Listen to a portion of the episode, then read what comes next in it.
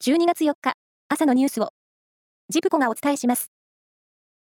インドネシア、スマトラ島のマラピ火山で、日本時間の昨日午後5時40分頃、大規模な噴火が発生しました。気象庁は、噴火による津波の有無を調べていましたが、4日午前3時、日本への津波の影響はないと発表しました。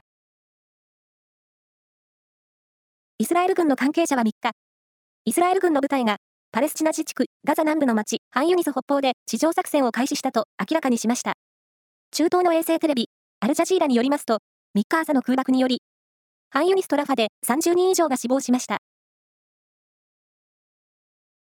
自民党派閥の政治資金パーティー問題をめぐり、二階派で所属議員がパーティー券の販売ノルマを超えて集めた分について、派閥側の政治資金収支報告書に記載されていなかったとみられることが、関係者の話で分かりました。その額は、億単位に上る可能性があります。JAXA 宇宙航空研究開発機構が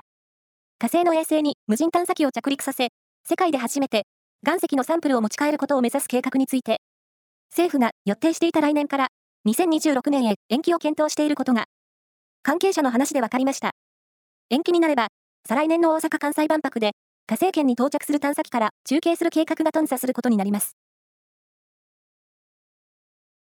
柔道のグランドスラム東京大会は、昨日、男女それぞれ4階級が行われ、男子60キロ級の決勝で、一本勝ちした中山隆二選手と、女子63キロ級で優勝した高市美久選手、それに、女子78キロ級で3位の高山理香選手が、来年のパリオリンピックの代表に内定しました。サッカー J1 は昨日、9試合が行われ、横浜 FC は、鹿島アントラーズに1対2で敗れ、勝ち点29のリーグ最下位で J2 降格が決まりました。名古屋グランパスは、柏レイソルと引き分け、6位で最終節を終えました。そしてプロ野球、中日。巨人から自由契約となった、打点王3回の強打者、中田翔選手を獲得することになりました。球団関係者によりますと、昨日の朝、中田選手から入団の意思を伝える連絡があったということです。ようこそ名古屋へ。打ってね。以上です。